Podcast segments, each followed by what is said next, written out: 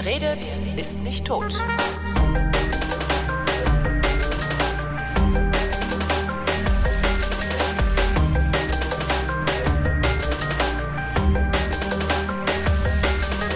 Das Buch des Jahres ist erschienen ähm, und ich habe es mir gekauft. Das Buch des Jahres heißt 2012 Keine Panik, ähm, ist geschrieben worden von Florian Freistetter. Florian Freistetter ist Astronom und Wissenschaftsautor äh, und ich habe gedacht, rufe ich ihn doch mal an, weil ich ja gerade angefangen habe, äh, unterschwellige 2012 Panik zu verbreiten und der macht jetzt das genaue Gegenteil mit seinem Buch. Hallo Florian. Hallo.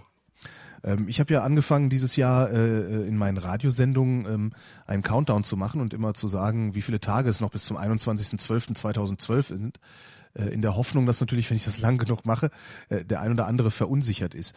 Äh, findest du sowas eigentlich lustig? Kommt drauf an. Also theoretisch habe ich natürlich nichts dagegen, wenn Leute Spaß machen, ja. Vor allem, weil diese ganze 2012-Geschichte auch wirklich vollkommener Unsinn ist und teilweise so unsinnig, dass man sich nur darüber lustig machen kann.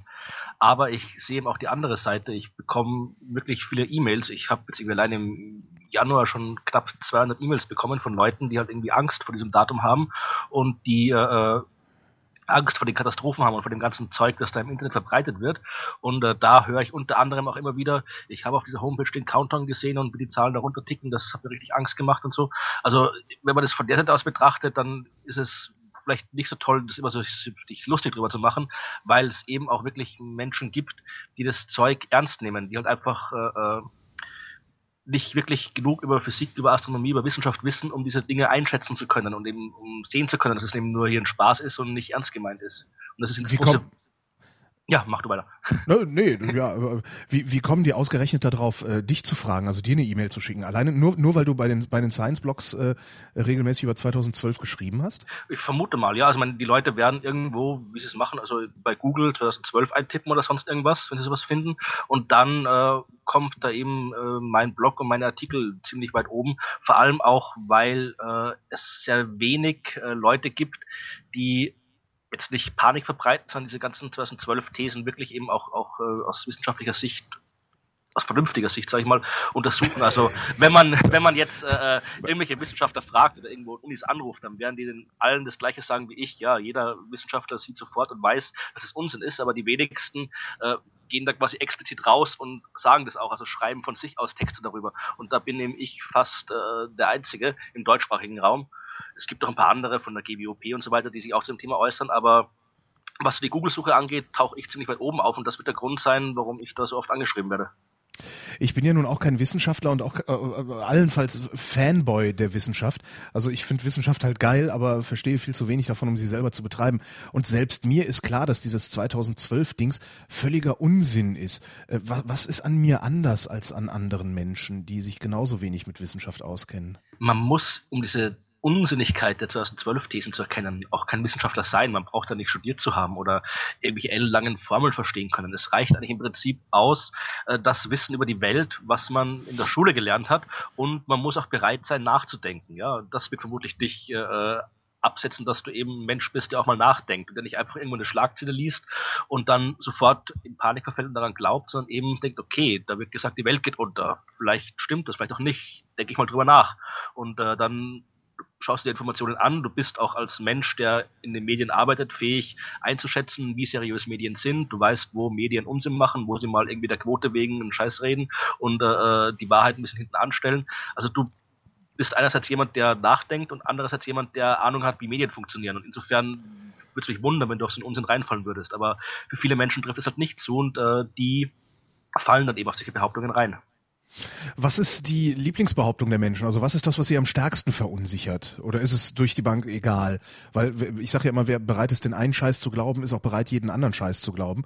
Ähm, das heißt, wenn ich einmal bereit bin zu glauben, dass Ende 2012 irgendwas passiert, ist es letztlich egal, was behauptet wird, dass passiert. Es ist für mich alles gleich plausibel. Ist es die Erfahrung, die du auch machst? Im Prinzip ja. Also man kann so sehen, dass es irgendwie so eine generelle vage Angst ist vor 2012, dass irgendwas kommt, irgendwas passiert und dann, je nachdem, dann hängt es davon ab, was die Leute halt äh, im Internet finden, je nachdem, welche Dokumentation, unter Anführungszeichen, sie gesehen haben, welche Zeitung sie gelesen haben, was dann halt als erstes auftaucht. Aber es ist generell so diese, diese, vage Angst, dass 2012 irgendwas kommt und da diese vage Angst kann halt doch durch alles aufgefüllt werden. Also es reicht von irgendwie der dritte Weltkrieg kommt bis zu außerirdische Landen, äh, Planeten stoßen zusammen, was auch immer. Es ist wirklich absurdeste Geschichten, Asteroideneinschläge, Satellitenabstürze, alles. Also diese, diese vage Angst kann wirklich von jedem beliebigen Katastrophenszenario, ob absurd, real oder nicht, äh, aufgefüllt werden. Und ich habe wirklich schon so gut wie, wie alles irgendwo äh, mal gehört und von Leuten befragt worden dazu. Es gibt fast nichts, was die Leute da rein interpretieren, sagst du. Ähm, gibt es irgendetwas, was deiner Meinung nach fehlt? Also wo du verblüfft bist und dir denkst, eigentlich müssten die doch äh, auch darüber noch irgendwie eine Theorie entwickeln? Äh, eigentlich kaum. Ich habe echt wirklich schon, schon von wirklichen Außerirdischen, die gemeinsam mit der Regierung Bunker bauen, über Synchronisationsstrahlen, über äh, äh die, die Erde, die ein lebendiges Wesen ist und die Menschen abschütteln wird, äh, Außerirdische, die, die aus irgendwelchen Basen vom Südpol angeflogen kommen, Hohlerde, äh, Spiegelwelten, alles. Also es ist wirklich, mir fällt echt, ich habe wirklich mich, mich ja beim Blog auch mit generell mit, mit jeder Menge Unsinn beschäftigt und Pseudowissenschaften und esoterischen Theorien. Aber 2012 ist in der Hinsicht quasi die Mutter aller Verschwörungstheorien. Also alles, was vorher schon auf dem Markt existiert hat an absurden Behauptungen, Vorstellungen, Theorien, esoterischen Quatsch, das ist jetzt alles äh, mit diesem Label 2012 versehen worden. Also das, das kumuliert also alles im Dezember sozusagen. Genau, also dieses 2012 ist quasi so das, das, das, das aktuelle Modelabel, was überall drauf gepappt wird, weil es halt gerade populär ist und man damit den Leuten mehr Aufmerksamkeit kriegt und den Leuten Dinge besser verkaufen kann. Und 2013 wird man sich wieder was anderes ausdenken. Also da geht es halt mit der genau den gleichen unsinnigen Theorien weiter, nur wird es halt nicht mehr 2012 heißen, sondern irgendwie anders. Äh, es ist der 21.12.2012, weil das das äh, vermeintliche Ende des Maya-Kalenders markiert. Äh, gibt es zu diesem Kalender eigentlich irgendwelche so seriöse Forschung, dass man irgendwelche Aussagen darüber treffen kann, die verschieden sind von, naja, es gibt diesen Kalender? Natürlich, also das ist jetzt nicht mein Fachgebiet, aber da gibt es die äh, Mesoamerikanisten, die Archäologen, die sich äh, sehr detailliert mit dem Kalender beschäftigen, weil es ist ja auch wichtig, dass man den Kalender der Kultur versteht, die man untersucht, weil man will ja wissen, wenn man da irgendwie einen Teil findet mit einer Inschrift drauf, will man wissen, wie alt das ist. Und wenn ich verstehe, wie der Kalender funktioniert, verstehe ich wie die Inschriften funktionieren. Das heißt, diese Kalender äh, der Maya, auch alle anderen Völker, die äh, werden stark erforscht und da weiß man auch sehr viel darüber. Und man weiß vor allem, dass der Kalender eben nicht endet sondern was macht er? Der Kalender geht weiter. Man muss sich überlegen, was ein Kalender ist. Ein Kalender ist eigentlich nur eine andere Art und Weise zu zählen. Mit dem mhm. Kalender zählt man Tage. Und äh, jeder weiß, man kann anfangen zu zählen und wird nicht aufhören, weil es immer weitergeht. Es gibt immer neue Zahlen, man kann immer weiter zählen. Und genauso geht auch ein Kalender immer weiter. Ja? Unser Kalender, den wir alle verwenden, hat drei Zahlen. Mit der einen Zahl bezeichnen wir den Tag, mit der anderen das Monat, mit der dritten das Jahr. Und äh, da zählen wir immer weiter. Wenn das äh, äh der Tag bei 30 angelangt ist oder 31 oder je nachdem, dann fangen wir eine neue Periode an und ziehen bei den Monaten weiter. Wenn das Monat bei 12 angelangt ist, ziehen wir bei den Jahren eins weiter und die Jahre laufen irgendwann immer weiter. Also es gibt jetzt nicht irgendwo ein Jahr, das Jahr 999, 9999 oder sonst irgendwas, wo unser Kalender aus ist. Ja, es ist jedem sofort klar, dass wir die Jahre immer weiter zählen können. Und der Maya-Kalender ist um nichts anders als unser Kalender. Der hat eben einfach nur dieser spezielle Kalender, um den es geht, eben nicht drei Zahlen wie bei uns, sondern fünf Zahlen und die laufen auch alle durch, ja. Also das, der hört nicht einfach auf, aufhören tut ein Countdown, dann müssen wir rückwärts zählen. Aber ein Kalender zählt nicht rückwärts, sondern vorwärts und deswegen kann ein Kalender nicht aufhören. Was beim Maya-Kalender passiert, ist, dass einfach eine große Periode zu Ende geht und eine neue anfängt, ja. So wie bei uns in Jahrtausend zum Beispiel. Am äh, 31.12.1999 hat äh, sich alle Stellen des Kalenders geändert. Das ist der erste erst 2000 gekommen und äh, es hat eine neue große Periode angefangen. Und genau das passiert beim Maya-Kalender. Am 21. Dezember 2012 ändern sich alle Stellen des Kalenders und eine neue große Periode fängt an. Aber das ist auch alles. Also es ist quasi nur ein großes Maya-Silvester, aber kein Weltuntergang und kein Kalenderende. Und wie bei uns im Grunde auch, also immer wenn sich eine größere oder sogar große Periode ändert, also ein Jahrhundert zu Ende geht oder ein Jahrtausend zu Ende geht, äh, gibt's ja diese Fin de siècle-Hysterie, äh, äh, wo, wo auf einmal alle äh, irgendwie komplett durchdrehen. Ich bin ja sogar der festen Überzeugung, dass die New Economy nur so wahnsinnig funktionieren konnte, weil sie äh, in Richtung Jahrtausendwechsel passiert ist. Das heißt, letztlich wäre der 21.12.2012 der Fin de siècle des äh, Maya-Kalenders. So ungefähr, ja. Also es war ja auch, es war Mit bei der Jahrtausendwende von 999 auf 1000 gab es äh, damals schon äh, große Weltuntergangssachen. Da haben die Christen irgendwie gemeint, jetzt geht die Welt unter nach dem ersten Jahrtausend. Äh, man braucht sich nur an die äh, Geschichten erinnern, die 1999 im Umlauf waren. Da war die Sonnenfinsternis im August, wo äh, die Leute die wildesten Theorien aufgestellt haben. Übrigens äh, fast die gleichen Theorien, die heute auch aufgestellt werden. Ja, also alles, was es heute gibt, von Polsprung, Planeten, Planetenaufreihung, Konstellationen, genau der gleiche Kram wurde auch schon 1999 erzählt, äh, wo die Welt untergehen sollte. Dann gab es das Jahr 2000 mit dem äh, großen Jahr 2000 Fehler, der die Welt untergehen lassen wird. Also diese, diese Daten, wo sich äh, scheinbar irgendwas Dramatisches passiert ist, so runde Daten, ja, die mhm. faszinieren die Menschen immer. Das ist die gleiche wie mit Geburtstag, ja. Also der, der 29. Geburtstag ist jetzt nicht sonderlich anders als der 30. Geburtstag. Trotzdem wird dem halt wesentlich mehr Bedeutung zugeschrieben. Einfach weil es halt eine runde Zahl ist. Ähm, welche, welche dieser 2012 Theorien war die erste, die dir über den Weg gelaufen ist? Also an welchem Punkt bist du darauf zum ersten Mal aufmerksam geworden? Die erste 2012 Theorie, die ich getroffen habe. Das war eigentlich das erste Mal aufmerksam geworden. Auf das Thema bin ich eigentlich durch den Trailer, der zu diesem äh, Film von Roland Emmerich veröffentlicht worden ist. Das war so im Jahr 2008, Anfang 2008 war das, glaube ich, oder Ende 2008, ja. ich kann mich nicht mehr genau erinnern. Da war irgendwie so ein Trailer im, im, im äh, Internet bei YouTube und den habe ich eben gesehen. Und äh, das war so das erste Mal, wo ich jetzt mit diesem Thema wirklich in Kontakt gekommen bin und habe dann auch damals in meinem Blog kurz ein paar Zeilen drüber geschrieben. Und das war wirklich so das, das, äh, der Beginn von meiner Beschäftigung damit, weil ich gemerkt habe, dass dieser, diese paar Zeilen zu dem kurzen Video zum populärsten Artikel in meinem Blog geworden sind, mit irgendwie zehntausenden Seitenaufrufen und hunderten Kommentaren. Und äh, ich habe gesehen, dass Unmengen Leute über die Suchmaschine gekommen sind, die alle nach irgendwie 2012 Weltuntergang gegoogelt haben.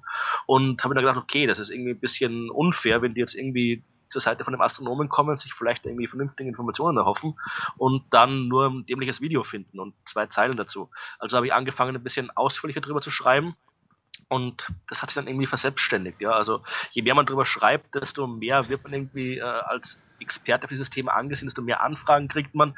Und ja, irgendwie ist es halt jetzt so geworden, dass ich halt äh, äh zum 2012 Experten geworden bin, scheinbar. Ja, und das Problem bei Verschwörungstheorien ist natürlich auch, dass sie nie zu einem Ende kommen. Das heißt, äh, je mehr du, je mehr du darüber schreibst, desto mehr wirst du auch darüber schreiben können. Richtig. Das heißt, ja. Äh, die, die, die, die, die Feinde, die du bekämpfst, oder äh, beziehungsweise ja, äh, nennen wir es mal Feinde, die du bekämpfst, obwohl es ja eigentlich eher ein, ein Kampf für Aufklärung ist als gegen äh, die Dummheit. Äh, die Feinde, die du bekämpfst, sind immer einen Schritt voraus, weil immer dann, wenn du ein Argument oder ein Pseudo-Argument von ihnen widerlegt hast, äh, werden sie natürlich mit irgendeinem anderen kommen, das letztendlich zwar denselben Inhalt hat wie davor, aber anders strukturiert ist, sodass du wieder gezwungen bist, eine neue sachliche Erklärung für irgendein Phänomen zu finden. Ne? Richtig, ja. Also das, das jemand, der irgendwie generell schon mal die Irrationalität äh, äh, umarmt hat, sagen wir mal so, jemand, der generell schon aufgehört hat, rational zu denken und einfach den ganzen verschwörungstheoretischen Unsinn glaubt, der da im, im Umlauf ist, der äh, ist auch durch rationale Argumente nicht mehr wirklich zu erreichen.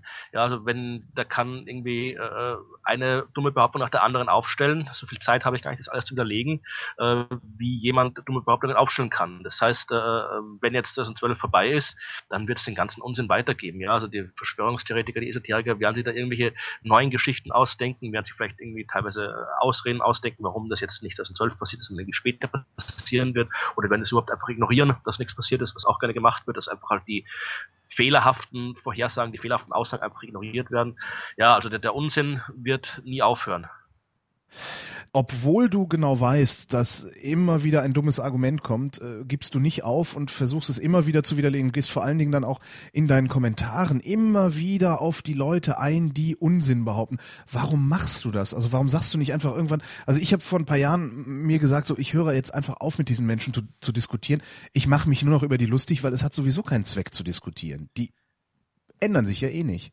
Das Problem ist also, was du sagst, stimmt schon, ja. Also es geht jetzt, es gibt zwei verschiedene Gruppen von Leuten. Es gibt einerseits die, die tatsächlich den Unsinn verbreiten. Ja, das sind die, die irgendwelche Bücher über das Thema geschrieben haben, die jetzt irgendwelche äh, 2012 geht die Welt unter Dokumentationen gemacht haben, die Internetseiten haben, auf denen sie irgendwelche äh, Survival-Sachen äh, äh verbinden wollen, äh, verkaufen wollen und so Zeug. Also das sind die, die wirklich den Unsinn verbreiten wollen. Und das ist wirklich sinnlos, mit denen zu diskutieren. Da hast du vollkommen recht. Also solche Leute, die halt irgendwie eine gewisse Mission haben, äh, die ein Interesse daran haben, dass ihre Behauptungen verbreitet werden, die kann man auch mit Argumenten nicht überzeugen. Dann gibt es aber die zweite große Gruppe von Menschen, das sind die, die einfach drauf reinfallen. Das sind die Leute, die halt einfach zum Beispiel keine Ahnung von Astronomie haben, was auf leider sehr viele Menschen zutrifft, weil Astronomie ist äh, in Deutschland bis auf wenige Ausnahmen kein Schulfach, auch sonst nichts, was man irgendwie so im Alltag oft mitkriegt. Ja, also das ist ein Gebiet, wo die Menschen sehr, sehr wenig Ahnung haben. Und wenn da jetzt einfach irgendwo im Internet, in einem YouTube-Video, oft sogar im Fernsehen oder in einer Zeitung behauptet wird, die NASA hat einen großen Planeten gesehen, der 2012 mit der Erde zusammengeschossen wird und Wissenschaftler bestätigen dies und Wissenschaftler bestätigen das, äh, dann, wenn man keine Ahnung von Astronomie hat, dann klingt das erstmal plausibel oder beziehungsweise genauso plausibel, wie wenn jemand anderes sagt, nee, das stimmt alles nicht. Also dann hat man keine Möglichkeit, wirklich zu unterscheiden, ob die Aussage jetzt richtig ist oder nicht. Und das sind die Leute, die dann eben mir schreiben, mir Fragen stellen und da antworte ich dann eben doch immer wieder, weil das eben die Leute meistens eben nichts dafür können, dass sie nicht Bescheid wissen. Und äh, auch wenn es immer wieder dieselben Fragen sind, das sind doch immer wieder andere Leute, ja. Also wenn es gibt auch Leute, habe ich auch, die mir ständig immer und immer wieder die gleichen Fragen stellen, wo ich dann einfach merke, okay, die haben einfach überhaupt kein Interesse daran, aus welchen Gründen auch immer, irgendwas Neues zu lernen, sondern die äh, Antworten, die ich ihnen gebe, werden halt einfach irgendwie ignoriert oder gleich wieder vergessen oder sonst irgendwas. Also bei solchen Fällen macht es auch keinen Sinn. Aber ganz normal, die Leute, die halt einfach wirklich zu mir kommen und Fragen stellen, das ist ja auch genau das, was eigentlich wünschenswert ist. Ja, wenn man irgendwo mhm. eine komische Behauptung liest, äh, vielleicht auch gerade eine Behauptung, vor der man Angst hat, dass man eben dann probiert, mehr darüber rauszufinden und eben zum Beispiel Leute fragt, von denen man glaubt, dass sie darüber Bescheid wissen könnten. Ja, und wenn ich da solche Fragen kriege, dann äh, beantworte ich die eben immer und immer wieder, auch wenn es manchmal auch nervig wird, immer und immer wieder das Gleiche zu sagen. Aber ja, was soll man machen? Ähm, kategorisierst du die Fragen, die an dich gerichtet werden, also gerade die E-Mails, die kommen? Also gibt es da irgendwie so, weiß nicht, beliebteste, beliebteste äh, Theorien und unbeliebtere Theorien? Also ich habe jetzt, ich habe jetzt mir noch nicht die Arbeit gemacht. Ich habe schon mit dem Thema zu viel zu tun, dass ich jetzt nicht auch noch Lust habe, da irgendwelche Datenbanken über E-Mails anzulegen. Aber es ist wirklich generell, also ich habe, es gibt ein paar so Themen, die immer wieder auftauchen. Eins zum Beispiel, was ich sehr, sehr seltsam finde, ist äh, immer die Frage, ich habe äh, im Fernsehen auf DVD diesen Film 2012 von Ronald Emmerich gesehen und äh, ist das denn wahr, was darin gezeigt wird? Wo ich mir auch denke, meine Güte, meine Eltern haben mir als Kind beigebracht, die Dinge im Fernsehen sind nicht immer wahr. vor allen Dingen nicht, vor allen Dingen nicht, wenn es so ein Feature-Film ist. Das ist eigentlich der äh, eindeutigste Hinweis darauf, dass es nicht wahr ist. Ja, aber trotzdem ja. ist im, äh, weil ich weiß nicht, woran es liegt, ob es einfach nur halt meine selektive Wahrnehmung ist, weil ich halt einfach nur diese, das Subset der Menschen zu Gesicht kriege, die mir eben das schreiben, oder ob sich generell irgendwie was äh, von der, von der Medienauffassung her der, der Leute geändert hat. Es sind auch teilweise wirklich alles junge Leute, ja. Äh, teilweise auch sehr junge Leute, Kinder, Jugendliche, äh, dass die halt einfach irgendwie nicht mehr wirklich so klar zwischen äh, äh echter Fakten, Dokumentation und äh, Hollywood-Film unterscheiden können. Das hat mich überrascht, dass ich eben wirklich, wenn ich das ein, zweimal mir irgendwie ein Kind schreibt, okay, aber wirklich, das, das ist wirklich sehr oft, dass ich Leute kriege, die wissen wollen, wie wahr denn jetzt dieser Film ist. Wo ich auch sage, das ist ein Hollywood-Film, da muss überhaupt nichts wahr sein. Ich kriege auch irgendwie keine Angst vor dem Angriff der Klonkrieger, wenn ich mal Star Wars gesehen habe, ja. Aber ich habe, ich habe gerade gestern ähm, eine Radiosendung gemacht, die sich mit diesen äh, Scripted, Re äh, Scripted Reality Fernsehformaten beschäftigt. Ähm, und da habe ich auch äh, mindestens zweimal, ähm, also also die Frage an, an, an die Anrufer war, warum guckt ihr das? Ähm, und natürlich dann auch, welche Auswirkungen hat das auf euren Alltag, auf, auf, auf eure Realitätswahrnehmung? Und ich habe zweimal gehört gestern in der Sendung, ähm, naja, das, ich weiß schon, dass das, was mir da präsentiert wird, Fiktion ist, aber es könnte ja auch mir passieren, weil nämlich in meiner Vergangenheit mir schon mal was passiert ist, was ich dann hinterher in diesem fiktionalen Ding gesehen habe.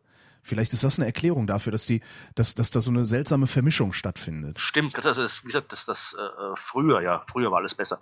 Äh, wie gesagt, aber wie gesagt, früher gab es halt diese ganzen komischen Pseudodokus, Scripted Reality und so weiter, das gab es früher nicht, das stimmt schon, ja. ja. Und wenn man das irgendwie, äh, äh, vor allem es wird auch nicht unbedingt bei diesen ganzen äh, Geschichten da im Fernsehen nicht unbedingt immer groß dazu gesagt, dass es jetzt Fiktion ist. Das wird wenn überhaupt, irgendwie dann nur irgendwie halt halt äh, versteckt oder sonst irgendwie äh, äh, gesagt, dass das jetzt eben Show ist und nicht echt. Und äh, das ist diese, diese Vermischung von, von Real und Fiktion. Das hat man auch bei diesem, äh, das ist vielleicht auch ein Grund, warum 2012 dieser Film äh, äh, gerade so speziell ist, weil da ja auch so getan wird, äh, vor allem mit dem Trailer auch in den ersten, wo gesagt, gesagt die Bibel sagt vorher, die Maya sagen vorher. Und wenn man dann irgendwie danach äh, googelt, was im Trailer auch explizit gesagt wurde, googeln sie danach, wenn man das macht, dann findet man eben auch diese ganzen äh, realen Seiten von äh, realen Spinnern, die eben diese ganzen äh, äh, Geschichten behaupten. Ja, also da kann man schon denken, okay, das ist jetzt zwar nur ein Film, aber das gibt es außerhalb der Welt des Films, gibt es den ganzen, die ganze Geschichte über den Weltuntergang auch. Und da was von, von Roland Emmerich sicherlich auch absichtlich so gemacht wurde. Da hat er auch seinen neuesten Film über Shakespeare.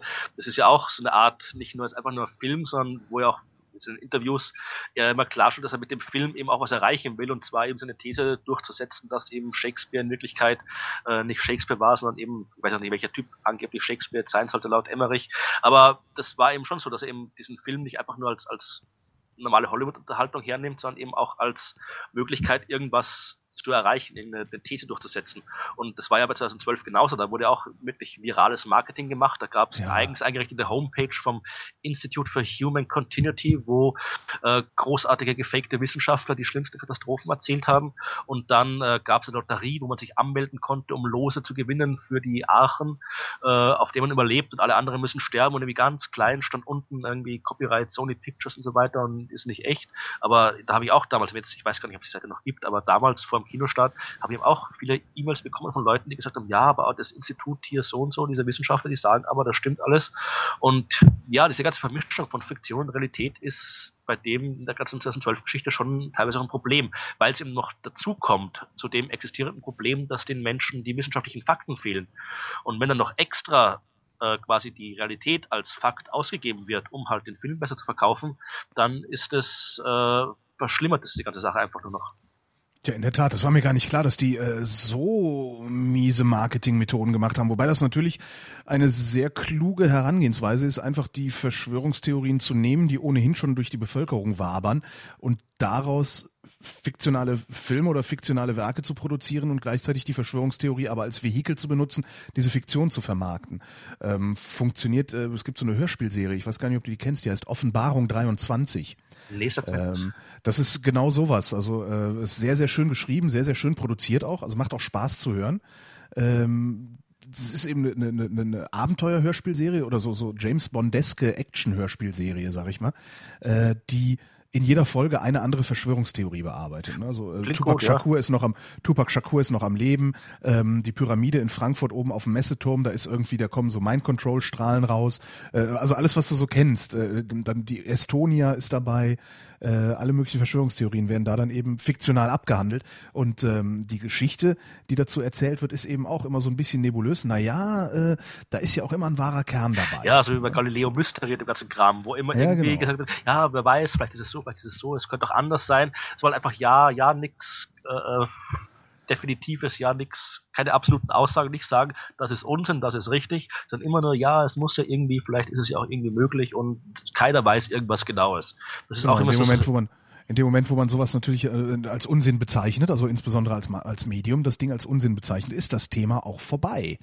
Also dann gibt's halt auch nichts mehr drüber zu erzählen. Darüber sind ja. die sich natürlich auch im Klaren. Solange sie es nebulös halten, solange sie es offen halten, können sie äh, in einem Vierteljahr oder in einem Jahr die nächste Sendung zum Thema machen und sagen, ja, es ist immer noch nebulös. Das ist aber genau das Problem, was ich auch teilweise immer sehe bei den Leuten, dass diese, diese, diese Einstellung, keiner kann irgendwas genau wissen, alles kann vielleicht irgendwie sein und wer weiß, wir müssen halt einfach abwarten, dass, dass sich wirklich schon, schon teilweise erschreckend stark äh, verbreitet hat, weil ja äh, dann den Leuten, wenn die das, die, diese, diese, äh, Einstellung anhängen, dann ja auch absolut nicht äh, wissen, nicht sehen, nicht verstehen, dass man Aussagen tatsächlich überprüfen kann dass es das ja. ist, was Wissenschaft macht. Dass wenn jetzt jemand sagt, ja, da kommt der große Planet 2012 und kollidiert, dass man nicht abwarten muss, ob er dann kommt oder nicht, sondern dass man die Aussage nehmen kann, überprüfen kann, schauen, was für Folgerungen ergeben sich aus der Aussage, können wir diese Folgerungen irgendwie überprüfen, können wir das verifizieren, können wir das falsifizieren und am Ende dann, wenn man das alles gemacht hat, zu einem definitiven Schluss kommt, ist diese Aussage richtig oder ist sie nicht richtig. Dass das wirklich möglich ist und gemacht werden kann.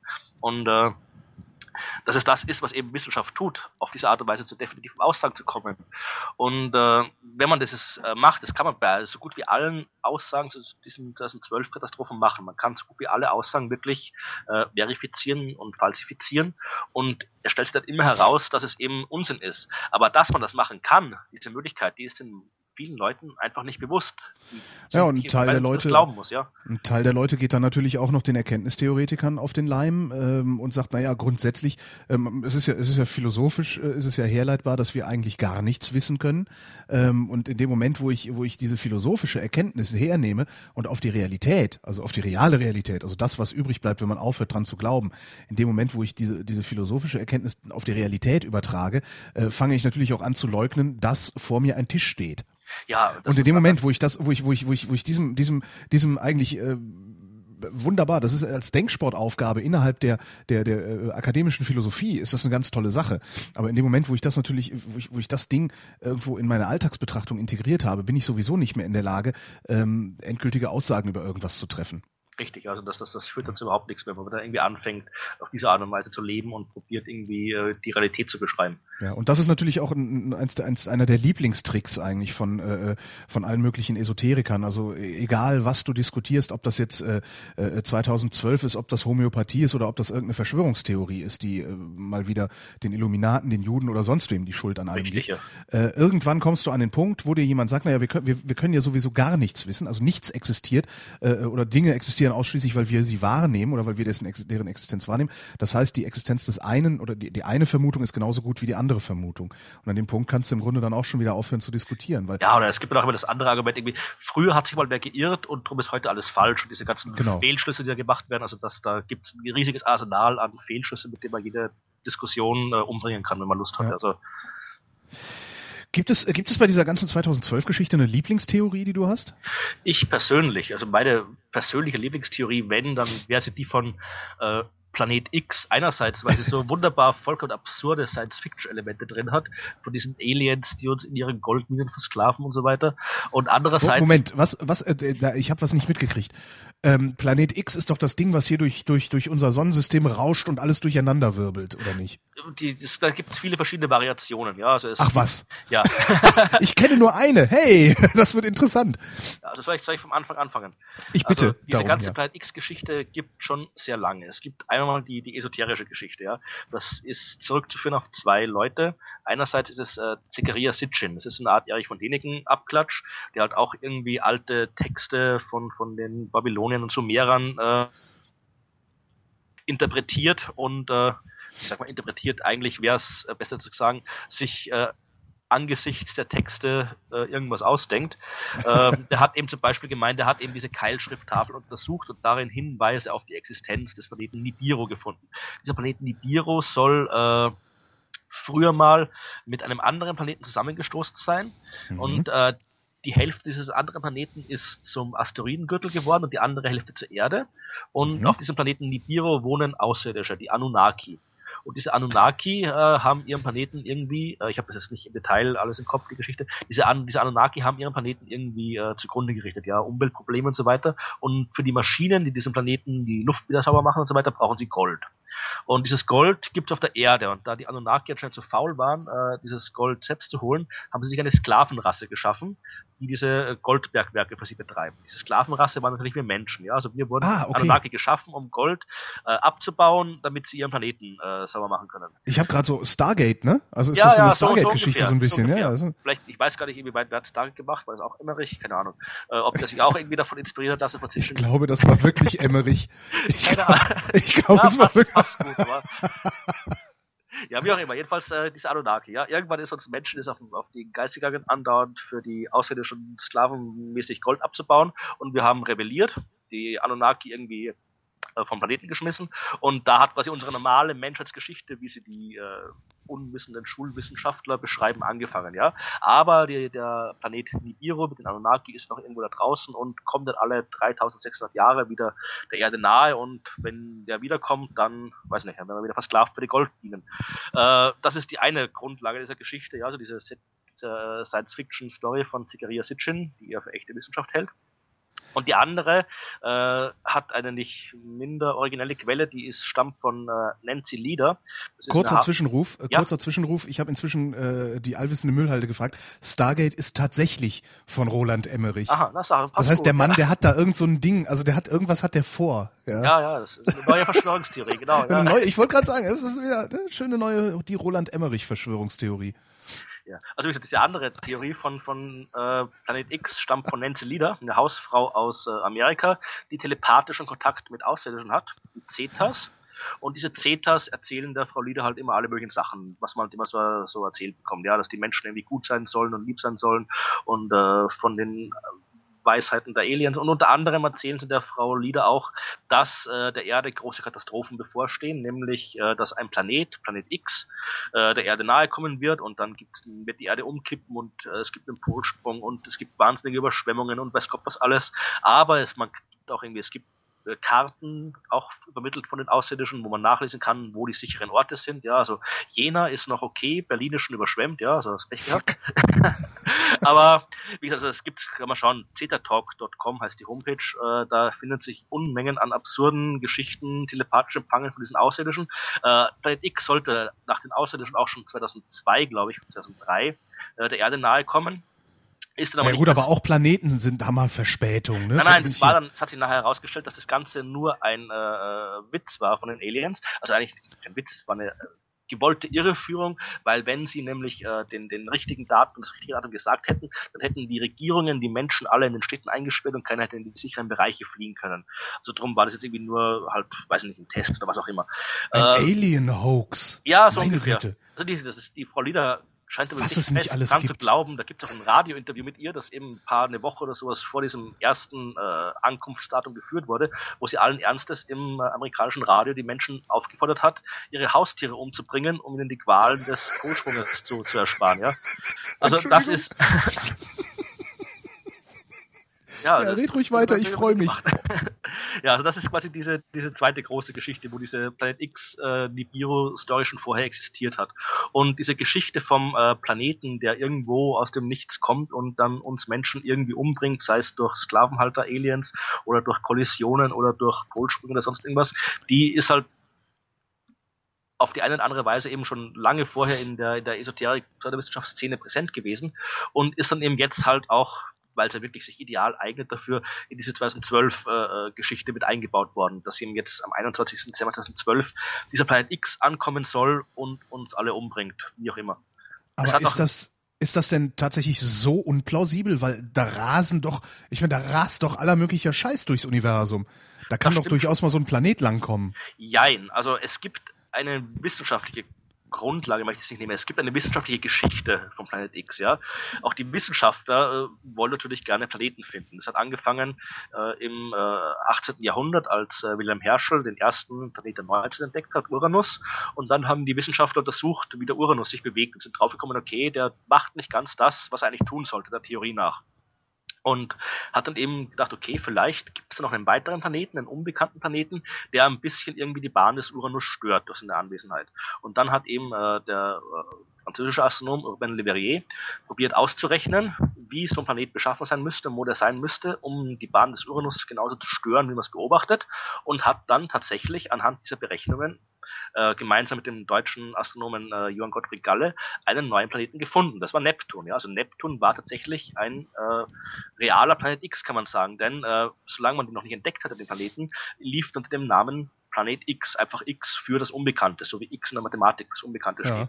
Und äh, dann ging die Suche nach weiter, ja, also man hat damals auch noch äh, die, die Bahn des Neptuns war nicht ganz so, wie sie sein sollte und hat dann eben noch gedacht, okay, dann ist vielleicht noch ein weiterer Planet X da draußen, ja, und Planet X in der Astronomie steht einfach für unbekannter Planet und man hat eben weitergesucht, man hat Pluto gefunden, der äh, allerdings nicht zu klein war, um wirklich zu erklären, was man Neptun gesehen hat. Man hat dann später noch weitergesucht, obwohl man das Rätsel schon gelöst hatte. Ja, also man weiß heute, dass diese Abweichungen der Neptunbahn nicht auf den Planeten zurückzuführen sind, sondern auf äh, Ungenauigkeiten in der Messung, seit man Satelliten hat, äh, die da vorbeigeflogen sind, kennt man hm. die Masse genauer und weiß jetzt, okay, da gibt es keine Ungenauigkeit mehr, aber es kann immer noch sein, dass wirklich ganz weit draußen im Sonnensystem, also wirklich hinter dem Kuipergürtel, hinter den letzten Planeten, also wirklich äh, 10.000 Mal weiter entfernt von der Erde, als die Erde von der Sonne ist, also wirklich verdammt weit weg, da könnte es durchaus noch unbekannte Planeten geben.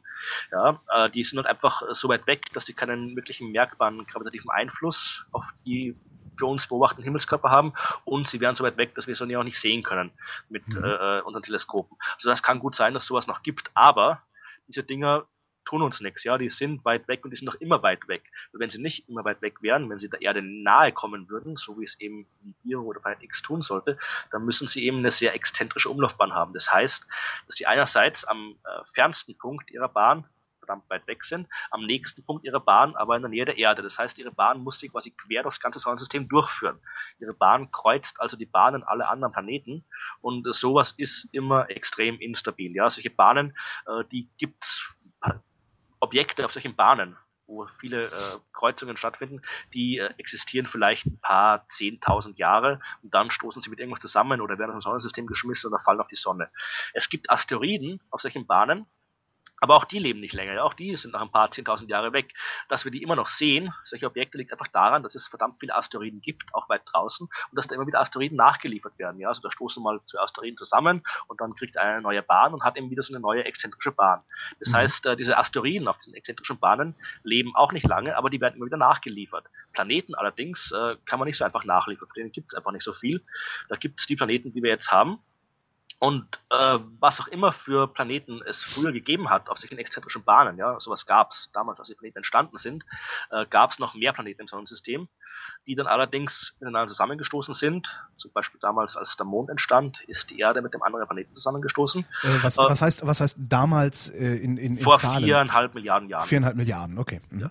Und äh, damals gab es eben noch mehr Planeten und dann sind halt im Laufe der Zeit immer welche kollidiert, rausgeflogen, bis halt einfach die acht übrig blieben, die wir heute haben.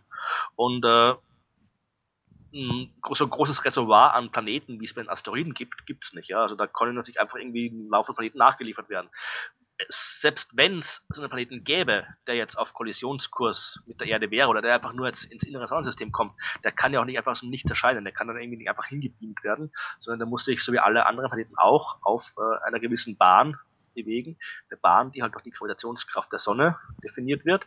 Und äh, diese Bahn kann man berechnen und man weiß ganz genau, also wenn es so einen Planeten gäbe, der 2012 der Erde nahe kommt, dann wäre er schon seit Monaten am Himmel zu sehen, am Nachthimmel, als eines der hellsten Objekte überhaupt mit freiem Auge. Ja, also jeder, der nachts auf den Himmel schaut, wenn man jetzt so schon gerade rausgeht in der Nacht, sieht man wunderbar den Mond, das ist gerade Halbmond und in der Nähe zwei helle Punkte, wirklich auffällig, das sind Jupiter und Venus. Ja, und mhm. genau so ein heller Punkt wäre auch Planet X äh, existiert, wenn er der, der Erde nahe kommt.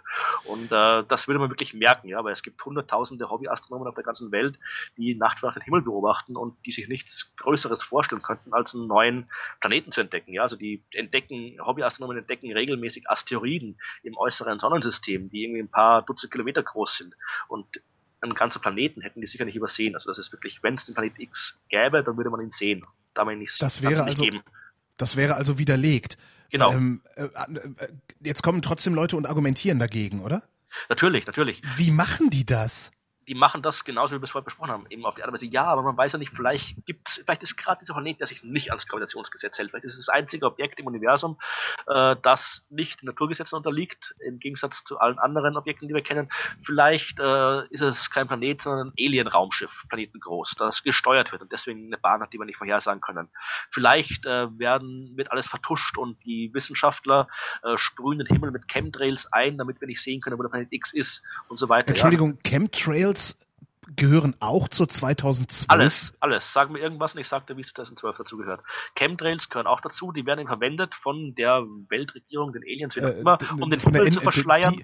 Die, NWO. Ähm, ja, genau, die NWO, richtig. Genau, also damit was ja an, neuerdings eine Organisation zu sein scheint, das habe ich auch sehr lustig gefunden. Also das war ja sehr lange, war es, war es ja nur eine Idee von einer neuen Weltordnung. Mittlerweile äh, wird aber NWO benutzt wie eine Organisation, die UNO oder die NATO, die NWO. Genau. Das ist ganz witzig. Da hat es irgendwann mal hat's da so eine so eine Verschiebung gegeben im, im Bereich der Verschwörungstheoretiker. Ja. Und wie gesagt, die, die NWO oder wer auch immer sorgt eben mit Chemtrails dafür, dass der Himmel äh, verschleiert ist und wir den Planet X nicht sehen können. Also, also es gibt man, wenn man bereit ist, äh, absolute Dinge zu glauben, dann fällt einem für alles irgendwie ein Gegenargument ein. Man muss halt einfach nur absurd genug sein. Wahnsinn. Ähm, wie oft hast du das schon widerlegt? Kannst du, weißt du das? Oh, ich habe nicht mitgezählt. Wie gesagt, ich habe jetzt allein im, im Januar schon 200 E-Mails bekommen, 2012. In meinem Blog habe ich Fragen dazu wahrscheinlich mindestens nochmal zwei bis dreimal so oft beantwortet und in den Jahren davor auch. Also ich habe ich habe es echt nicht gezählt, aber ich werde sicherlich schon oft genug gesagt haben. Also so, ich habe es nicht mitgezählt. Ich will es auch nicht wissen, ehrlich gesagt, wie oft das schon und war. Abgesehen, abgesehen davon, dass da äh, die Anno, Anunnaki äh, auf diesem Planeten leben, die uns dann alle versklaven, damit wir äh, weiter fleißig Gold abbauen, was die ja brauchen für die Maschinen, die ihre Atmosphäre säubern. Das ist doch völlig super. Was passiert noch so? Also äh, glaubt ja nicht jeder an die an die an die äh, Versklavungstheorie, oder? Nein, nein, nein. Also es gibt noch andere, die halt äh, zum Beispiel glauben, was auch irgendwie schön ist, dass äh, ein ist wieder schon eine was von der absurderen Ecke, dass ein Sonnensturm kommt 2012.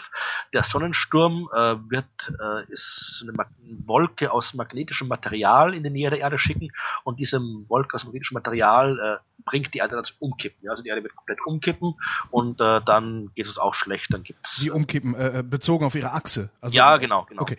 Mhm.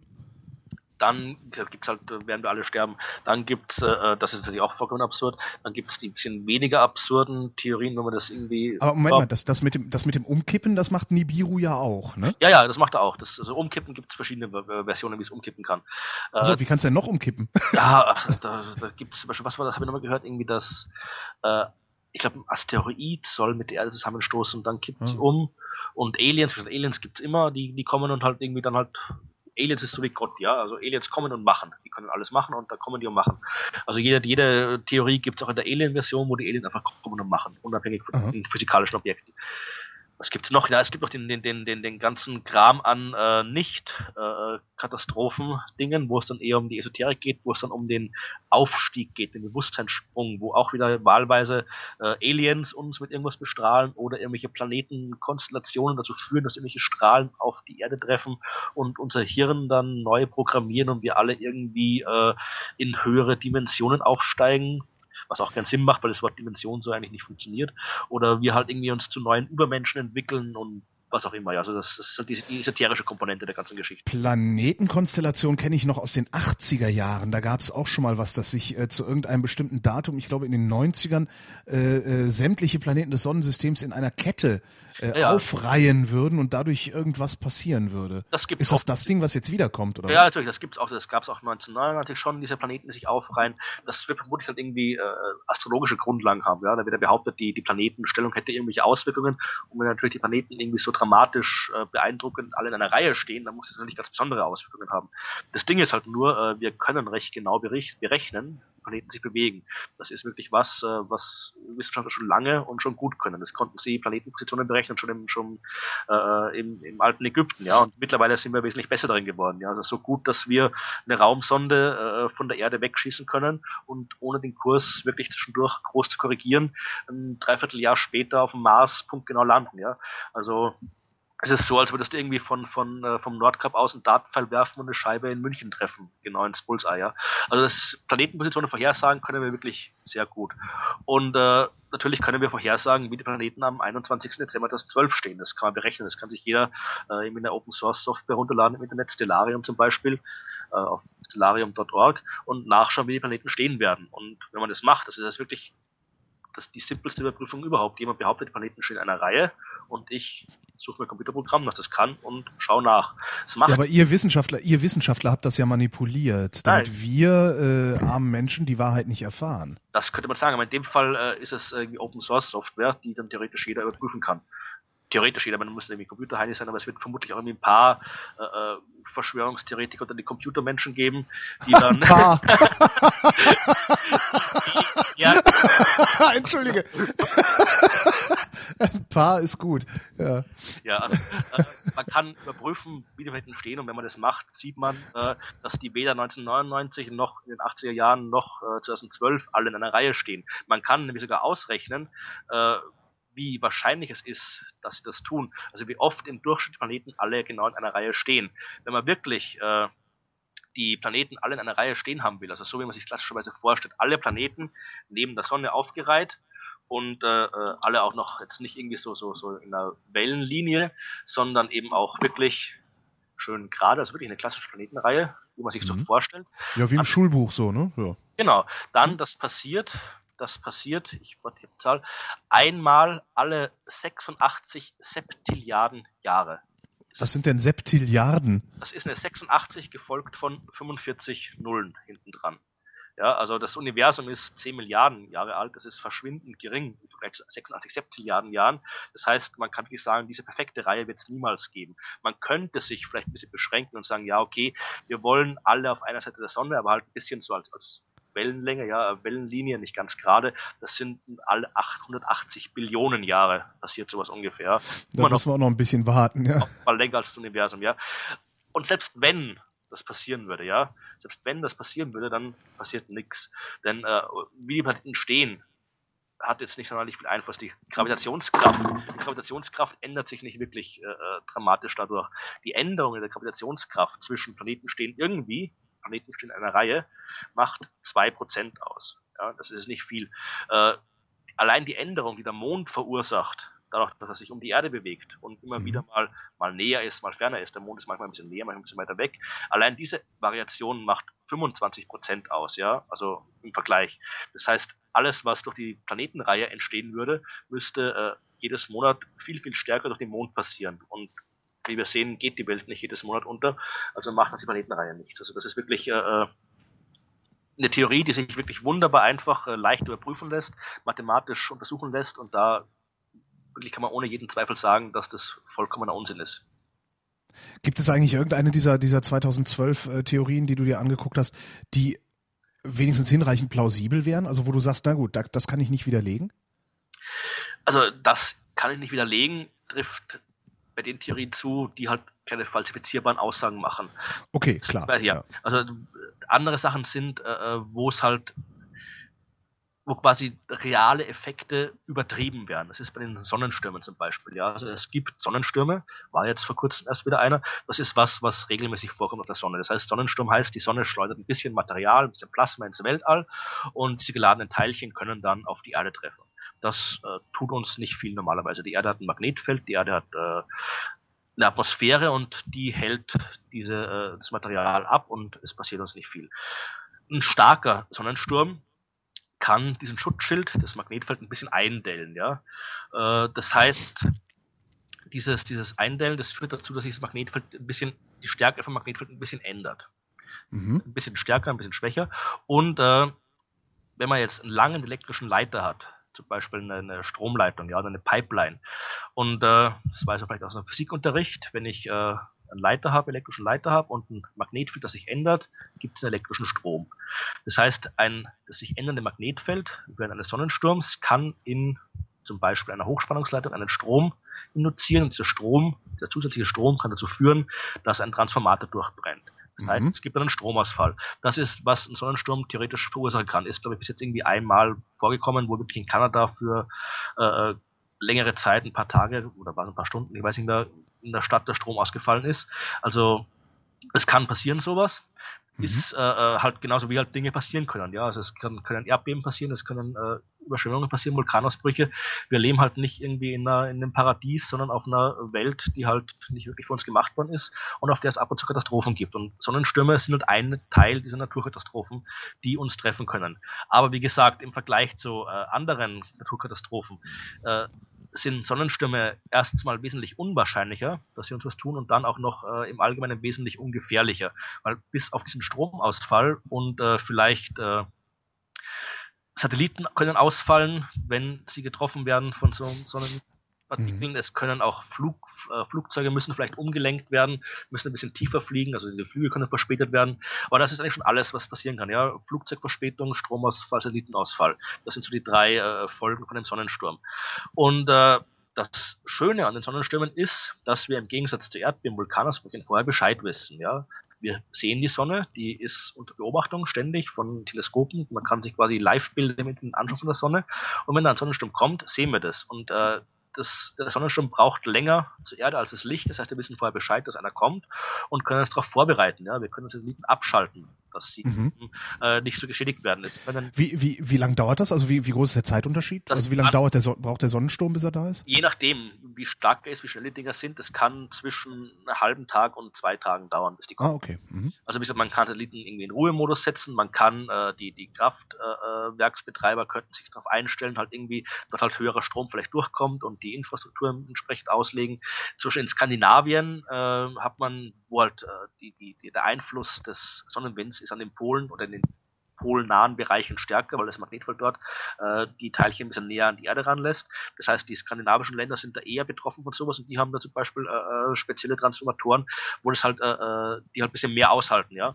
Also da Mhm. kann man sich wirklich darauf vorbereiten und es wäre eigentlich wünschenswert, dass es irgendwie auch, auch die anderen Länder machen. Da ist teilweise wirklich eben noch etwas, wo durchaus noch Potenzial wäre, um reale Katastrophen, Katastrophen abzuwenden, weil eben die, die Energiebetreiber sich halt ein bisschen, sollten ein bisschen mehr Geld investieren in die Infrastruktur, damit sowas nicht passiert. Aber das, was immer erzählt wird, ja, also wenn man es im Internet anschaut, was da an, an Folgen des Sonnensturms erzählt wird, da wird geredet von äh, globalen Stromausfällen, die jahrelang dauern und so weiter. Ja, also das ist wirklich Unsinn.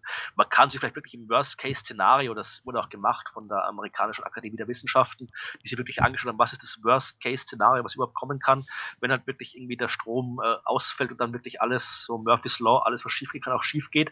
Ja, dann, dann gibt's halt wirklich, kann der Strom vielleicht in, in Nordamerika gesamt ausfallen. Ja, mhm. dann dauert es vielleicht auch irgendwie ein, zwei Monate, bis die ganzen äh, Folgen beseitigt sind davon. Also das kann wirklich im aller, aller schlimmsten Fall, der auch der aller, aller unwahrscheinlichste ist, natürlich, äh, kann da durchaus was passieren. Es können auch durchaus auch Menschen sterben, ja. Wie halt bei Naturkatastrophen Menschen sterben. Bei Erdbeben sterben Menschen, bei Vulkanausbrüchen sterben Menschen. Also kann auch der Stromausfall im Folge eines Sonnensturms dazu führen, dass Menschen sterben.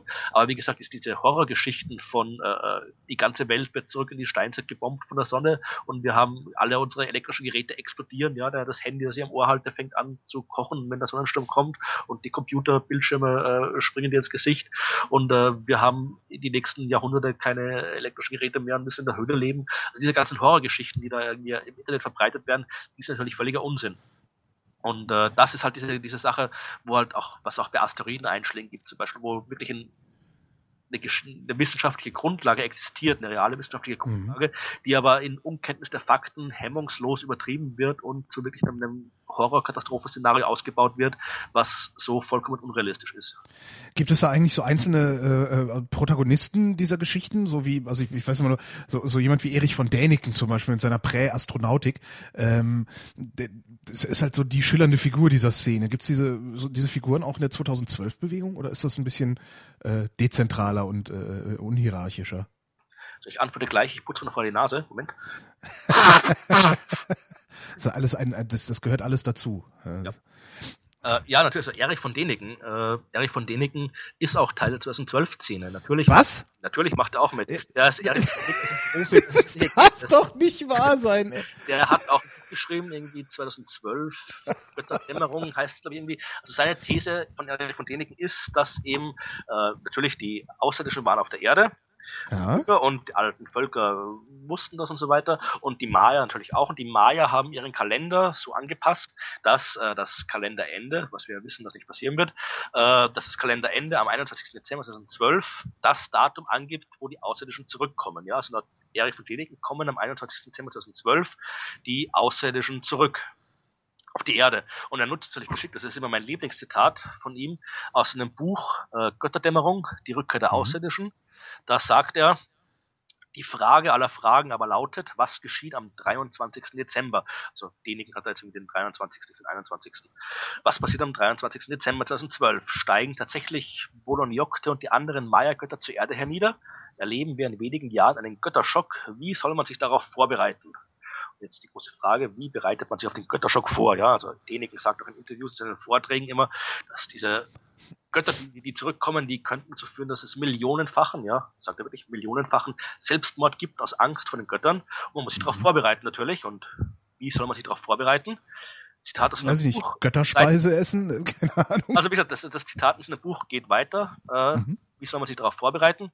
Ich empfehle dieses Buch. Was sonst? Man soll also das Buch von Däniken kaufen und möglichst verschenken und verbreiten, damit alle Bescheid wissen, dass die Götter kommen. Dann bringt sich auch keiner um. Also das ist wirklich so dänikensche äh, Geschäftssinn in Reinkultur. Ja, also die Götter kommen und damit wir nicht alle sterben, wenn sie kommen, müssen wir das Buch kaufen, damit wir vorbereitet sind. Und das Buch kostet wahrscheinlich ein Schweinegeld, ne? Ich habe keine Ahnung, ich habe es gekauft. Ich habe es nur im Buchladen gelesen und ein paar Zitate daraus rausgeschrieben. Also, Solche Sachen stehen dann im Buchladen auch in der Wissenschaftsecke, ne? Kommt drauf auf den Buchladen drauf an. Also in, in Jena, in dem großen Buchladen, gibt's eine eigene 2012 Abteilung mittlerweile. Großartig. Und äh, im kleinen Buchladen gibt's, da steht unter Wissenschaft leider, ja, stimmt. Wie hast du, wie hast du eigentlich also für, für, für dein Buch äh, die Auswahl getroffen? Weil irgendwo musstest du dich ja beschränken. Du sagtest ja selber, äh, wenn man einmal anfängt drüber zu schreiben, kann man endlos drüber schreiben.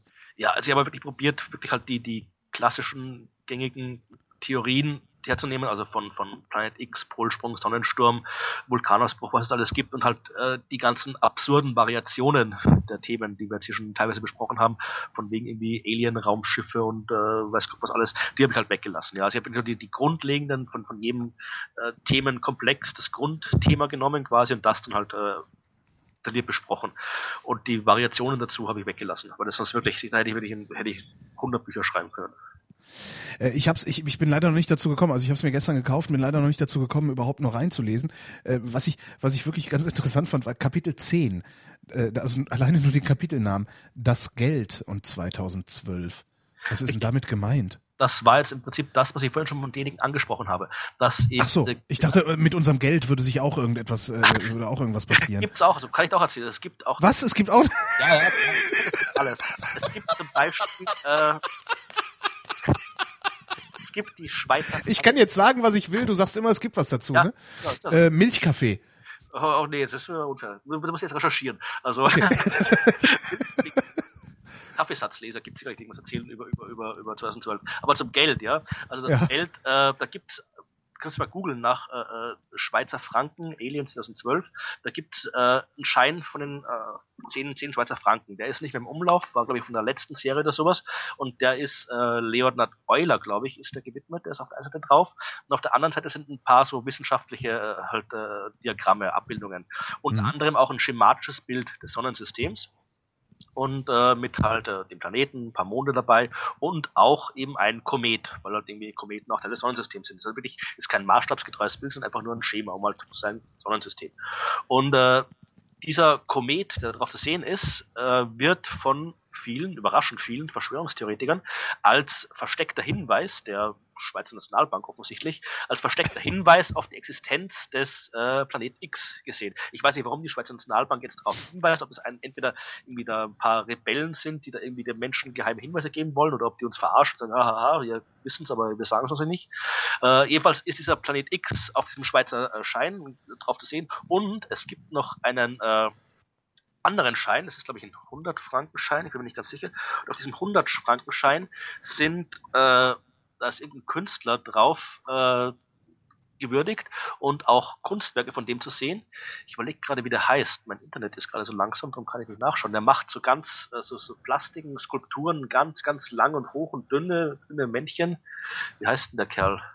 Äh, ja, ich habe die Skulptur, also die, die, die Skulptur sehe ich gerade vor Augen. Ich weiß es nicht. Ist egal. Wenn, wenn, draußen irgendwie aufruft, dann, dann sagt ihr Bescheid. Äh, genau. Das jedenfalls diese, diese, diese Skulptur hier, die wirklich bekannt ist, also weltbekannt, äh, die ist angeblich ein, ein, äh, das, das Bild eines Anunnaki, der auf diesem Planet X wohnt. Ja, also ah. das, gesagt, die, die, Schweizer Nationalbank hat anscheinend auch irgendwie geheime Hinweise auf die Existenz äh, von Verschwörungstheorien. Also das ist aber mit dem Geld von 2012 nicht wirklich gemeint. Da ah, okay, das ist gut. Ich dachte, ich dachte schon. Aber äh, geheime Hinweise, das ist ja eigentlich auch so, dass das, dass, dass, dass bei jeder Verschwörungstheorie gibt's ja dann immer irgendwelche geheimen Hinweise, ne? Also Dollarnote und sonst was. Gibt's da noch mehr für für 2012? Das ist so eine Szene, die ich bis jetzt probiert habe, mich immer irgendwie noch rauszuhalten, ja. Weil man das natürlich, man kann ja wirklich bis, bis ins, ins, äh, äh, man kann ja wirklich den ganzen Tag damit verbringen, irgendwelche Internetforen noch zu stöbern und noch absurdere Sachen irgendwie zu finden. Ich kann mich erinnern, es war zum Beispiel, äh, das ging irgendwie, Ah, Giacometti heißt der Kerl übrigens, den ich gemeint habe mit den Touren. Ja, also da gab es irgendwie, wie die Frauenfußball-WM eröffnet wurde in äh, Berlin diesen Sommer. Da gab es auch eine kurzzeitigen äh, so so Katastrophen, Weltuntergang. Ah, stimmt, da ist äh, Anschlags, Anschlagsplanung im Olympiastadion in Berlin. Ne? Jemand irgendwelche, irgendwelche äh, äh, so Internetvideos veröffentlicht hat mit Unmengen an äh, zusammengeschnittenen Filmszenen, wo man alle irgend, immer irgendwelche, irgendwelche Zahlen gesehen hat, äh, die halt alle irgendwie einen Hinweis auf diesen, diesen Berliner Anschlag waren. Was natürlich auch Unsinn ist, weil man kann natürlich immer irgendwo, äh, Zahlen gibt's immer überall und wenn ich mir jetzt irgendwie auch noch lange genug suche, dann finde ich immer irgendwas, was irgendwo dazu passt, ja. Also das, das, das gibt's überall und das gibt's auch bei der 2012 Geschichte, ja. Da war zum Beispiel wie äh, damals äh, letztes Jahr im Frühling in Fukushima das äh, Kernkraftwerk hochgegangen ist und die das mhm. Erdbeben in Japan war, da ist auch kurzfristig äh, in Unmengen Internetforen äh, ein, eine Rechnung, ich will es gar nicht Rechnung nennen, weil es so absurd ist, äh, eine Berechnung. Ja, ein, ein, ein Unsinn äh, okay. verbreitet worden, wo halt gesagt wurde, dass der 11.9. 2001, ja, 9-11, ja. plus 10.3.2011, das war Fukushima. Wenn man das zusammenzählt, das ist 11, 9, 1 plus 10, 3, 11, ergibt 21.12.2012, ja. Also irgendwie 9-11 und Beben in Japan waren irgendwie ein Vorzeichen für den großen äh, Weltuntergang im Jahr 2012. Das ist natürlich auch Unsinn. Einerseits kann man natürlich, man kann irgendwie wirklich alles zusammenrechnen. Ich habe jetzt irgendwie das Beispiel gebracht in meinem Blog, wenn ich den 11. Äh, 9-11 nehme und dazu den 15. März 2003 zähle, das war, äh, als in Berlin die Echos verliehen worden sind. Da haben die Toten Hosen ja. und die Kastroter Spatzen den Echo bekommen. Wenn ich das zusammenrechne, dieses, diese beiden dramatischen Daten, dann komme ich auf den 26.12.2004, als in äh, Indischen Ozean der große Tsunami war. Jetzt kann ich entweder sagen, die Echo-Verleihung war ein Vorbild der Tsunami-Katastrophe oder dass diese ganzen Zahlenspielereien vollkommen Unsinn sind. Und äh, natürlich war es Unsinn, denn äh, selbst das hat mich wirklich überrascht. Das ist wieder so ein Ding, was man wirklich enorm leicht überprüfen kann. Da steht, mhm. am 11. Äh, September war das, am 10.3. war das und wenn man es zusammenzählt, da gibt es das. Unabhängig von der zahlen mystischen Unsinnigkeit des Ganzen, äh, könnte ich wenigstens mal schauen, stimmt das denn überhaupt, die Zahlen berechnet werden? Okay, 9-11 war am äh, 9. September, das wissen wir, äh, 11. September. Aber das äh, Beben in Japan war am 11. März, nicht am 10. März. In ah. äh, einer Zeitzone. Es gibt eine Zeitzone in, in den USA, wo es am 10. März war. Und da wird der Quatsch wahrscheinlich herstammen aus dieser Zeitzone. Aber im Rest der Welt war das Beben am 11. März, nicht am 10. März. Aber am 11. März klappt die Rechnung nicht mehr so toll. Also, wie gesagt, diese, diese, diese ganzen unsinnigen äh, Vorzeichen, Rechnungen, Symbole, Geheime, das gibt's bei der 2012-Geschichte ganz genauso. Also da kann man sich wirklich, wenn man der, der, den, den Nerv hat und in den Esoterikforen rumstöbert, findet man da Unmengen von diesem Unsinn. Ja, da findet man immer ganz tollen Unsinn. Ähm, wenn der 21.12.2012 durch ist äh, und nichts passiert sein wird, ähm, was wird dann der nächste, was wird das nächste Datum sein? Zeichnet sich da schon was ab? Also Sie werden, Sie werden all die Sachen, die Sie jetzt zu 2012 erzählen, dann wieder erzählen. Richtig. Aber was ist der Termin? da kommt auf, also ich habe die jetzt nicht alle im Kopf, es gibt jede Menge Termine, also man wird dann vielleicht kurzfristig irgendwas finden, also was irgendwelche Religionen wieder vorher gesagt haben, wie dieser komische Harold Camping, der dies letztes Jahr zweimal gleich den Weltuntergang vorhergesagt hat, weil er es halt irgendwie aus irgendwelchen Zahlenspielereien in der Bibel vorhergesagt hat. Sowas wird sich finden. Äh, ansonsten wird es dann vermutlich irgendwie so, so 2000, äh, ich glaube 2028, 2036, da kommt irgendwie ein Asteroid der Erde nahe, der berühmte Apophis, der aber auch nicht mit der Erde kollidieren wird. Oh, oh, Stargate, Apophis, Stargate. Ja, genau. Vielleicht macht Emmerich noch einen Film drüber. aber äh, das ist halt eine auch so, so, so jetzt schon ein äh, Standardthema in der Weltuntergangsszene, äh, weil halt damals Apophis ist wirklich aus himmelsmechanischer, astronomischer Sicht ein enorm interessantes Objekt, weil er halt wirklich äh, äh, damals, als der entdeckt wurde, normalerweise ist es so, wenn man Asteroiden entdeckt, kennt man die Bahn erstmal nur nicht ganz genau und dann kann es sogar sein, dass man sieht, okay, vielleicht kommt der der Erde nahe. Je mehr man ihn beobachtet, desto genauer kennt man die Bahn, desto besser weiß man dann, wo er ist. Und normalerweise ist es immer so, dass man bei allen Asteroiden, bei denen es zuerst so aussieht, als würden sie der Erde nahe kommen, dann, wenn man die Bahn genauer kennt, die äh, Kollisionswahrscheinlichkeit sofort absinkt und dann irgendwo bei Null liegt. Bei Apophis war es am Anfang äh, anders. Da äh, haben die auch den, den Asteroiden gesehen, haben die Bahn berechnet, haben gesagt, okay, gut, der könnte vielleicht nahe kommen, dann in solchen Fällen kommen sehr schnell neue Beobachtungen dazu, wurden gemacht, die Beobachtungen, die Leute haben wirklich weitergerechnet. Ich kannte da ein paar, habe auf einer Konferenz getroffen, die diese Rechnungen machen, die haben mir das alles erzählt. Das war gerade Weihnachten, ja, also 24. oder 25. Dezember. Das heißt, die sind mhm. über Weihnachten dann irgendwie an den Computern gesessen, haben die Programme äh, neu geschrieben und, und äh, umgeschrieben, um halt wirklich möglichst genau rauszufinden. Und es hat sich immer gezeigt, okay, die ersten drei, vier Tage nach der Entdeckung ist die Kollisionswahrscheinlichkeit gestiegen. Ja? Also je genauer man die Bahn kannte, oh. desto größer war die Wahrscheinlichkeit, dass mit der Erde kollidiert. Äh, hat sie dann glücklicherweise, also es hat damals der eine Astronom, der diese Rechnung gemacht hat, hat wirklich schon gemeint, er war jetzt echt schon so weit und sich überlegt, okay, soll er jetzt irgendwie den Präsidenten anrufen, wie man es im Film immer sieht oder so, also da hat man wirklich schon überlegen, was er jetzt macht in dem Fall, äh, wenn sich herausstellt, dass da wirklich eine Kollision kommt, aber es war halt doch so, dass äh, als man dann mehr, noch mehr Daten hatte, hat sich gezeigt, okay, der kommt zwar sehr knapp ran an die Erde, aber äh, kollidiert nicht mit der Erde. Und selbst wenn, dann äh, wäre es auch jetzt kein wirklich so, so, so ein globales Ereignis wie bei den Dinosauriern. Es wäre nur eine lokale Zerstörung, was irgendwie blöd ist, wenn du gerade dort wohnst, wo es ist. Also wenn das irgendwie dein Land gerade weg ist, ist es blöd. Aber die, die Welt als Ganzes wird auch durch Apophis nicht zerstört, wenn er kollidieren sollte, was er nicht tut. Und was halt jetzt gerade die Geschichte ist, ist, dass der kommt eben 2028, glaube ich, kommt er der Erde nahe und äh, dann kommt er 2036 noch einmal der Erde nahe. Und es gibt so äh, auch für 2036 noch äh, eine geringe Chance der Kollision. Dann muss er irgendwie 2028 genau auf einen 100 Meter großen Bereich im All irgendwie durchfliegen, durch dieses Schlüsselloch, wie es heißt. Und wenn er gerade genau, zufällig genau da durchfliegt, dann kommt er 2036 und kollidiert mit der Erde. Aber wie gesagt, die Chancen dafür sind extrem gering und jetzt irgendwie nichts, worüber man sich irgendwie akut äh, Sorgen machen müsste. Aber das wird nach 2012 wird das sicherlich vor allem in näher wird dann an das nächste Jahrzehnt kommen, äh, das wird sicherlich auch nochmal ein Thema sein. Und dann natürlich die ganzen äh, Unmengen an, an äh, esoterischen Daten, die halt irgendwie von den Aliens gechannelt werden oder von, von, äh, von Hellsehern gesehen werden. Also denen fällt hundertprozentig irgendwas Neues ein, vor dem man Angst haben kann. Wer weiß, vielleicht findet sich irgendwie ein neuer Kalender, der irgendwie uminterpretiert werden kann und so. Also da, den, den Leuten fällt schon was ein, leider. Bis dahin werden wir alle dein Buch gelesen haben. Es heißt 2012 keine Panik. Äh, kostet 2,90 als E-Book, was ich total klasse finde, weil äh, ja 2,90 für ein Buch, das Aufklärung verbreitet, finde ich einfach einen tollen Preis. Das kann man auch hundertfach verschenken im Zweifelsfall. Mein lieber Florian, ich danke dir für dieses Gespräch. Geschehen. Das war Florian Freistetter. Florian Freistetter ist Astronom und äh, Wissenschaftsautor, bloggt seit vielen Jahren. Ähm, sein Blog heißt Astrodiktikum Simplex und wie gesagt, hat er gerade ein Buch geschrieben. 2012 Keine Panik ist sein Name und es verbreitet Aufklärung. Das heißt, ihr solltet das Buch verbreiten. Ich bin Holger Klein und danke für die Aufmerksamkeit.